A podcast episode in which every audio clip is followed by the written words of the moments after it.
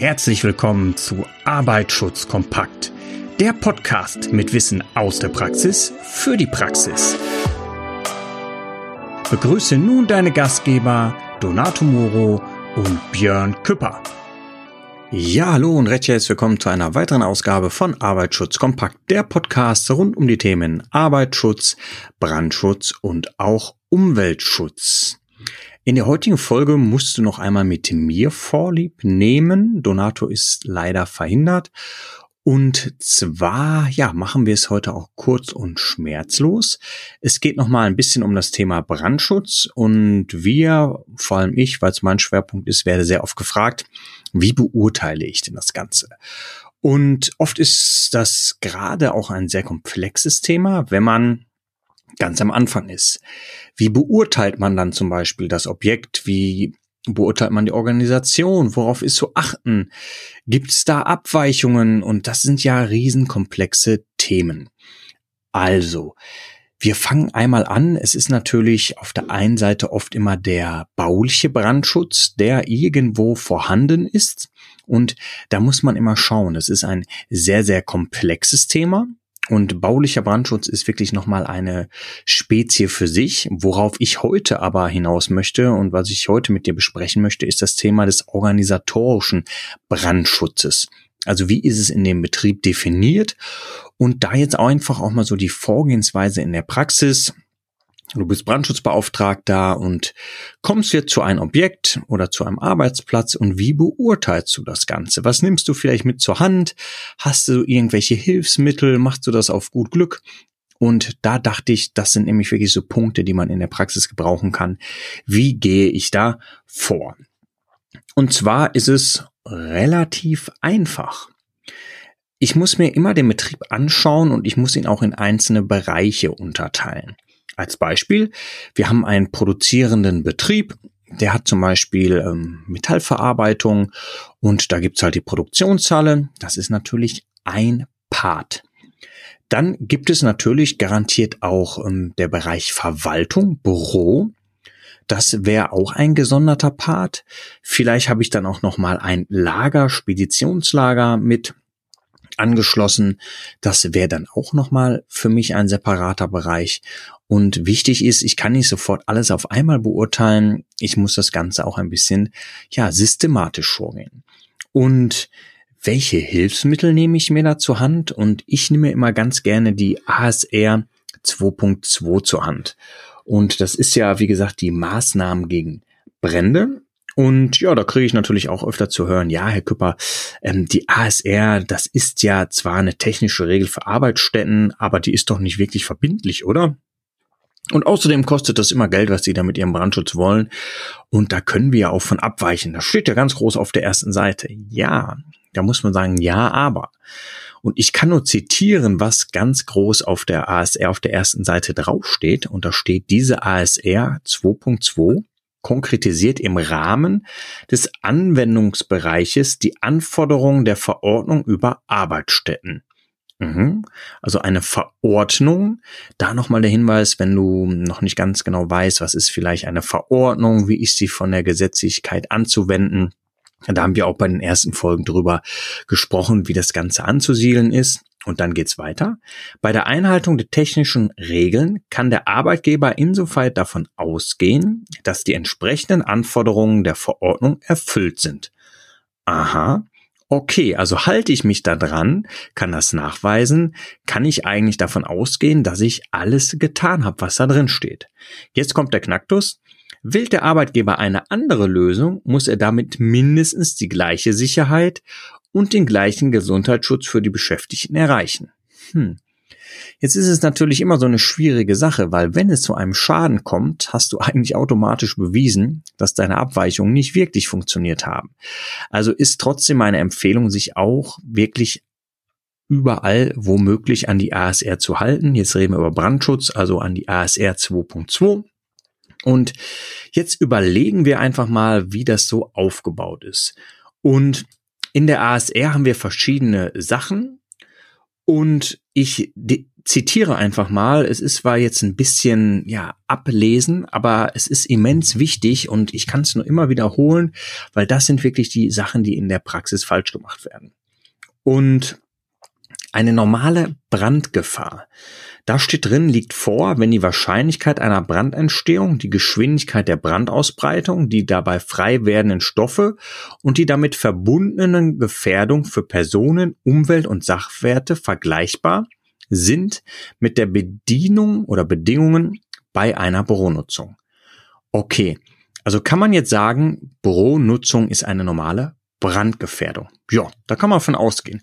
Aber wenn wir jetzt unseren Betrieb haben, der natürlich noch das Speditionslager hat, der natürlich noch die produzierende Halle hat, da kann ich nicht sagen, weil ich im Büro angefangen habe zu bewerten, oh ja, ähm, das, das ganze Unternehmen ist eine normale Brandgefährdung. Das ist ein Trugschluss.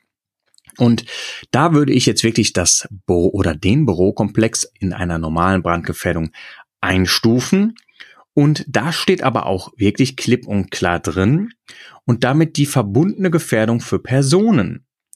Ist das jetzt baulich so verstrickt oder arbeiten so viel Personen in diesem Büro? Dann muss ich natürlich wirklich überlegen, ist es wirklich eine normale Brandgefährdung aufgrund vielleicht auch der Anzahl an Personen? Habe ich da wirklich noch eine Büronutzung. Aber jetzt würde ich vielleicht das Büro, wenn es ein ganz normaler Bürobetrieb ist, so wie wir ihn kennen, dann würde ich das natürlich auch ruhiges Gewissens noch unter einer normalen Brandgefährdung einstufen. Und jetzt kommt die erhöhte Brandgefährdung. Die liegt vor, wenn entzündbare, zum Beispiel oxidierende Stoffe oder Gemische vorhanden sind. Mhm die örtlichen und betrieblichen Verhältnisse für eine Brandentstehung günstig sind. Okay. Also hier steht auch noch die örtlichen und betrieblichen Verhältnisse. Vielleicht die Anzahl der Mitarbeiter, die örtlichen Verhältnisse, sehr verwinkelt, sehr schwierige bauliche Substanz. Auf einmal habe ich vielleicht sogar bei der Büronutzung eine erhöhte Brandgefährdung. Und in der Anfangsphase eines Brandes mit einer schnellen Brandausbreitung oder großer Rauchfreisetzung zu rechnen ist. Mhm. Dann geht's weiter, ganz klar. Ich überspringe jetzt mal, aber feuergefährliche Arbeiten, klar, zum Beispiel Schweißen, Brennschneiden, ich glaube, ist jedem klar. Und natürlich klar, auch wenn ich mit selbsterhitzungsfähige Stoffe, Gemische und auch Stoffe der Brandklasse D, ganz wichtig, und F hantiere. So ist es hier definiert. Also Metall? Also wenn ich damit hantiere, Zerspannung, zum Beispiel in der Produktion, bin ich automatisch in der erhöhten Brandgefahr. Und Brandklasse F wird auch unter erhöhte Brandgefahr definiert. Und Jetzt können wir mal überlegen, wie ist das Ganze denn definiert? Kann ich das mir irgendwie noch leichter machen? Weil jetzt kann ich ja noch ein bisschen sagen, okay, das ist aber Auslegungssache, das legst du aber hart aus. Und da kann ich wirklich nur empfehlen, für dich auch die Sache ziemlich einfach zu machen. Schau dir einfach mal die ASR an unter dem Punkt 6.1 und da schauen wir mal rein. Da hast du alles, was zu einer erhöhten Brandgefahr fällt, definiert. Und das ist super gut gemacht, weil wir den Vorteil haben, wir haben die einzelnen Bereiche gegliedert. Wir haben Verkauf, Handel, Lagerung. Da ist alles drin beschrieben, zum Beispiel Speditionslager, ein Altpapierlager. Ich möchte jetzt nicht alle vorlesen, aber da kannst du es dir ganz, ganz einfach machen. Dienstleistungen wie Kinos, Diskotheken, warum wohl? Ja klar, meistens große Gebäude, große Anzahl an Personen, Küchen, Beherbergungsbetriebe, Theaterbühnen. Das sind zum Beispiel die ähm, Dienstleistungsebene. Dann Industrie, da sind Druckereien drin, Möbelhersteller, Getreidemühlen, petrochemische Anlagen, Backwarenfabrik, klar, auch Mehlstaub ist da ein Thema. Und du hast das ganz schön definiert und es ist wirklich easy eigentlich danach zu gehen. Und da ist mein Tipp, schau einfach mal, ob du deinen Betrieb oder das zu bewertende Unternehmensteil dort wiederfindest in der ASR 2.2 unter dem Punkt 6. Und dann ist es klipp und klar definiert, zusätzliche Maßnahmen bei erhöhter Brandgefährdung.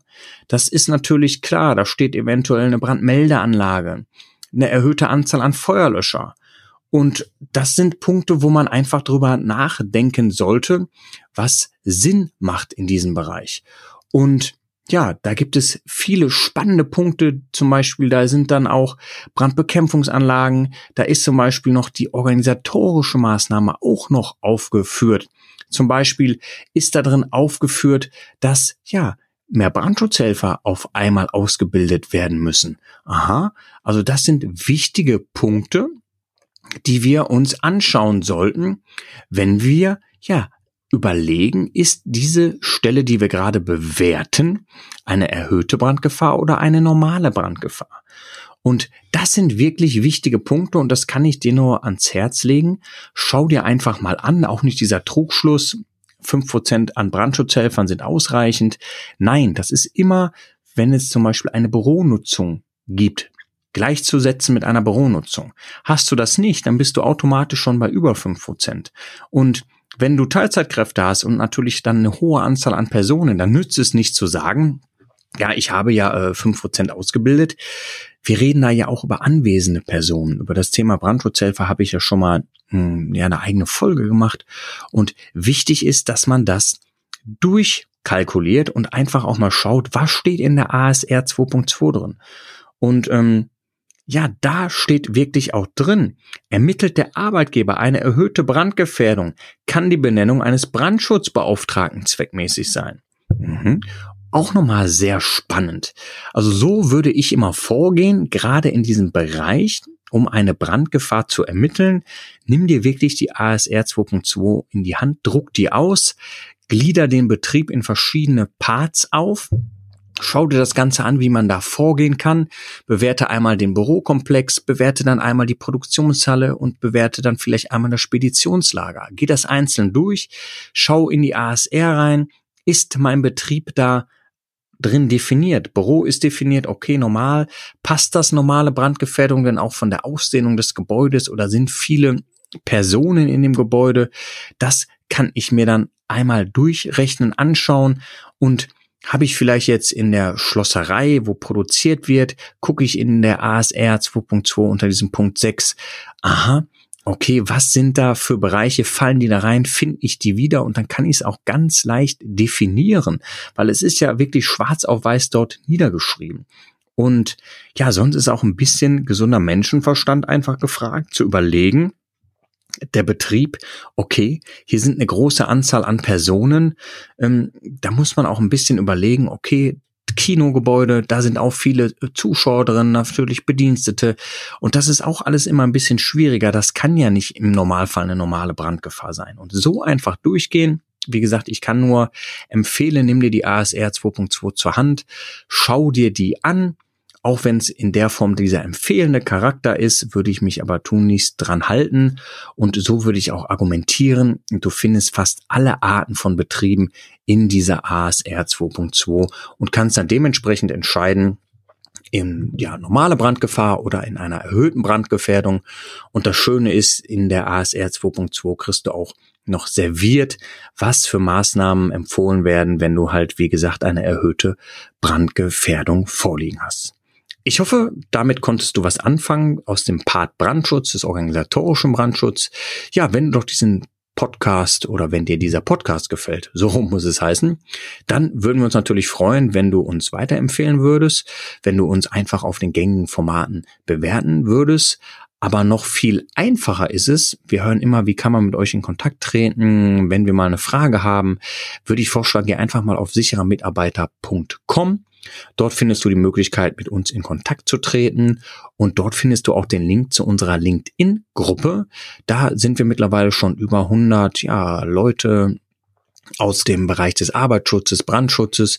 Und es ist schön, wenn man sich auch auf diese Art und Weise vernetzen kann, wenn man ja konstruktiv gewisse Themen durchsprechen kann. Und da lade ich dich auch ganz herzlich zu ein, einfach mal auf LinkedIn nach uns zu suchen, Arbeitsschutz kompakt oder einfach auf sicherermitarbeiter.com gehen und dort findest du auch den Link. Ja, ich hoffe, du konntest, wie gesagt, mit dieser Thematik etwas anfangen. Ich freue mich, dass du auf jeden Fall bis jetzt auch durchgehalten hast. Und wir, ich würde mich natürlich auch freuen, dich wieder in der nächsten Woche begrüßen zu dürfen. Bis immer, pass gut auf dich auf. Ciao.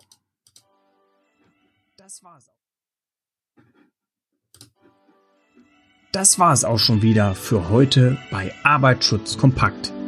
Wir würden uns freuen, dich bald auch schon wieder in einer neuen spannenden Folge begrüßen zu dürfen.